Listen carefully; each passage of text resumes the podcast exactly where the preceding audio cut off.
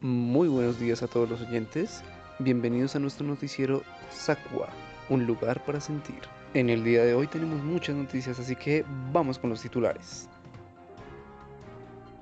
La Registraduría Nacional del Estado Civil junto al DANE buscan abudinear las elecciones del año 2022. En los últimos días han sacado más de 5.000 personas desde los sótanos del infierno. directo a las urnas electorales. En otras noticias, la RAE acaba de aprobar el término amparofobia para hacer referencia a todo aquello que nos causa pánico en el mundo. ¿Tendremos algún día la Uribefobia? Digo, para comentar cualquier otro hecho en el país. En los últimos días se ha allanado en la aeronáutica civil más de 400 kilos de coca pertenecientes al clan Ascarati.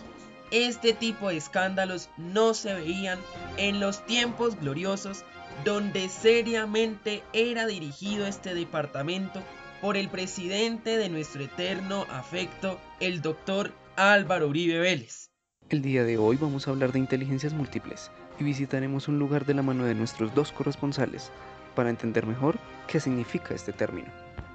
¿Hasta qué punto se transforma o reproduce el orden social gracias a lo instituido o hilo instituyente? La noticia del día desde Voz Brasilia. Así es, Joseph. Hoy estamos reportando desde el lugar de la noticia. Claro que sí, Dylan. Hoy hemos viajado hasta Bosa. Sí, hasta Bosa, para contarles acerca de lo que está ocurriendo en la Fundación de Arte y Cultura Moana. En un primer lugar, Vanessa, estamos aquí con Daniel Pachón, responsable de la existencia de esta organización. Cuéntanos, Daniel, ¿qué es la Fundación de Arte y Cultura Moana?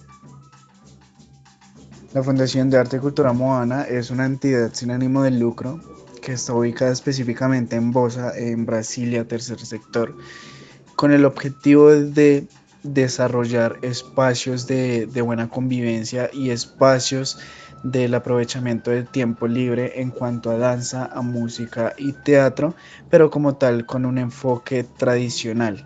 Nuestro objetivo eh, es la reivindicación y la no pérdida de la tradición o la identidad colombiana desde tres diferentes áreas, ¿no? Eh, la práctica artística, desde la práctica eh, o conocimiento cultural. De esto hablamos ya en cuanto a patrimonio histórico, la memoria histórica de nuestro país y por supuesto cultural. Y desde otra área que es la medioambiental, en donde allí generamos espacios y estrategias o actividades para eh, el cuidado de nuestro planeta. ¿no? Y es que en los últimos días hemos podido evidenciar desde el teatro y la música cómo la Fundación de Arte y Cultura Moana logra desarrollar en sus beneficiarios diferentes habilidades. Claro, Vane. Es que muchas veces creemos que la inteligencia es solo saber sumar, restar, dividir o memorizar los elementos de la tabla periódica. Aquí en Moana nos hemos dado cuenta que no es así. El expresarse a través del cuerpo, de la vibración del fuero de los tambores y de todo lo que transmite la música nos ha llevado a comprender que existen muchas inteligencias. Bueno, Dylan, esto que usted nos comenta está bien interesante, pero ¿qué le parece si escuchamos un poquito de esto de lo que estamos hablando? De una, Vane.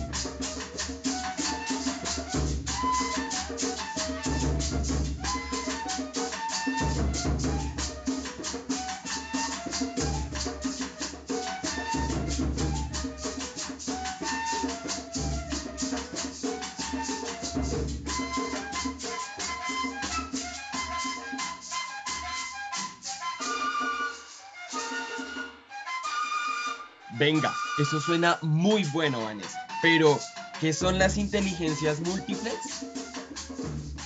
Me encanta que lo preguntes, Dylan.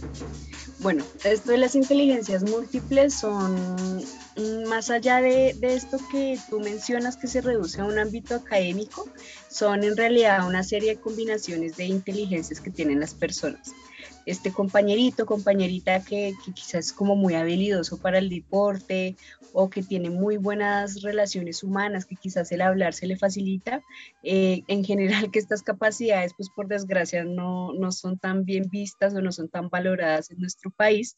Eh, aquí, en la Fundación Moana, eh, encontramos que trabajan mucho por el desarrollo de estas inteligencias, ¿no? Por el desarrollo de la inteligencia musical, la científico corporal y varias otras. Total, Vane, muchas gracias. Pero es momento de que veamos, pues, cómo se ve esto de las inteligencias ya en la experiencia, ¿no? Y para eso tenemos a otra gran invitada, y es Luisa. Luisa es la tallerista de teatro, y ella pues nos va a contar un poco más sobre cómo es su participación en Moana, sobre los talleres, y bueno, le pasamos la batuta para que Luisa nos cuente. Trabajar en pro de las capacidades o habilidades cognitivas o, pues intelectuales es muy común en la escuela, ¿sí? Sin embargo, el trabajo, por ejemplo, con comunidad le permite a uno darse cuenta de lo relevante que es trabajar en pro de capacidades, por ejemplo, artísticas o desde lo sensorial, por ejemplo, o trabajar desde las inteligencias múltiples, como hablamos, por ejemplo, de una inteligencia musical o de una inteligencia espacial. Sí, creo que el trabajo con comunidad le permite a uno darse cuenta de, que realmente sí somos bastante diversos. Hace unos días me tomé el trabajo, o más bien como eh, el atrevimiento, de realizar un taller sensoriomotor con los chicos. Se da uno cuenta que debe comenzar a pensar en qué es lo que sabe el estudiante, qué habilidades, qué capacidades tiene el estudiante y qué es lo que yo debo con mis estrategias comenzar a potenciar. Entonces creo que, creo que trabajar eh, en pro de la potenciación de capacidades o de este tipo de inteligencias es muy importante y le permiten a uno comprender qué es lo que siente el chico, por qué el chico hace tal cosa, ¿sí? comprender sus comportamientos, porque finalmente eso es lo que como maestros debemos buscar, no solamente eh, nutrirlos de un conocimiento teórico, sino buscar la forma de, nutrirlos desde el ser, ¿sí? sembrar esa semillita de, que a partir de lo que ellos sienten, de lo que ven, de lo que eh, escuchan, pueda surgir algo más y permitir que los chicos se abran al mundo. Bueno, esto ha sido todo desde Voz a Brasilia. Vanessa y Dylan se despiden y volvemos con Joseph al estudio. Vanessa y Dylan, muchas gracias. Ya que pudimos conocer un poco más sobre la Fundación Moana, es tiempo de que nuestros expertos en datos nos ayuden a profundizar un poco sobre esta parte instituida de la Fundación. Hola, un cordial saludo para todas y todos. Mi nombre es Datos Alvarado y hoy como encargado de la dependencia de demografía en la Fundación Moana, les vengo a hablar un poco sobre las cifras que tenemos en esta fundación. Antes de iniciar, quisiéramos agradecer al equipo consultor de este trabajo, Datos Fugaces, por brindarnos datos exactos sobre lo que no se puede medir. Bueno, ahora iniciemos. En la Fundación Moana existen más o menos 15 y 16 personas voluntarias que dinamizan la cultura en esta hermosa fundación. Allí se desarrollan actividades culturales que en su mayoría se enfocan en la preservación y la promoción de la cultura que se desarrolla en la zona norte del país como la zona caribe. Los lazos comunitarios encontrados en la fundación se concretan por medio del trabajo corporal y por el reconocimiento mutuo, los cuales haciendo gesticulación de los músculos faciales facilitan y dinamizan el trabajo, pero también los relacionamientos dentro y fuera de la fundación. En la fundación, más allá de existir alumnos y personas guía, existe un vínculo familiar, fenómeno para el cual nuestra firma consultora no tiene una respuesta muy clara.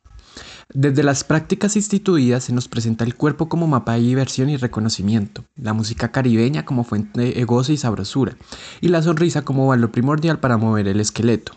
Según nuestra firma consultora, esto se muestra en un 100% de la población de Moana, siendo la sonrisa y la solidaridad los valores con mayor aceptación. Un por ciento indefinido. Esto sería todo por este boletín de datos demográficos. Volvemos al estudio. Muchas gracias, señor Alvarado. Por último, tendremos la participación de Jonathan, que nos hablará de la parte instituyente de Moana. Así que vamos contigo, Jonathan. Bueno, mi gente, ¿cómo sería el día de hoy? Muchas gracias, mi querido amigo Gomelech del DANE, por darme la palabra. Queridísima y bellísima gente de Osa y sus alrededores, hoy desde los sótanos del infierno y con lo más calle. Estamos visitando la Fundación Moana, donde lo que podemos ver es que lo instituyente fluye como el agua y la naturaleza. Bueno, mis pececitos, lo que podemos hablar de lo instituyente en la Fundación Moana y lo que puede chismear es que los adultos en esta fundación de niños hacen parte de las clases de la profesora Luisa y tengo entendido que aquí se trabaja solo con niños y madres, pero lo que me doy cuenta es que los adultos disfrutan más las clases de la profe Luisa y esos son más felices que Marrano estrenando lazo. Bueno, mis bosazunos, ¿cómo sería para este diciembre si no tienen planes?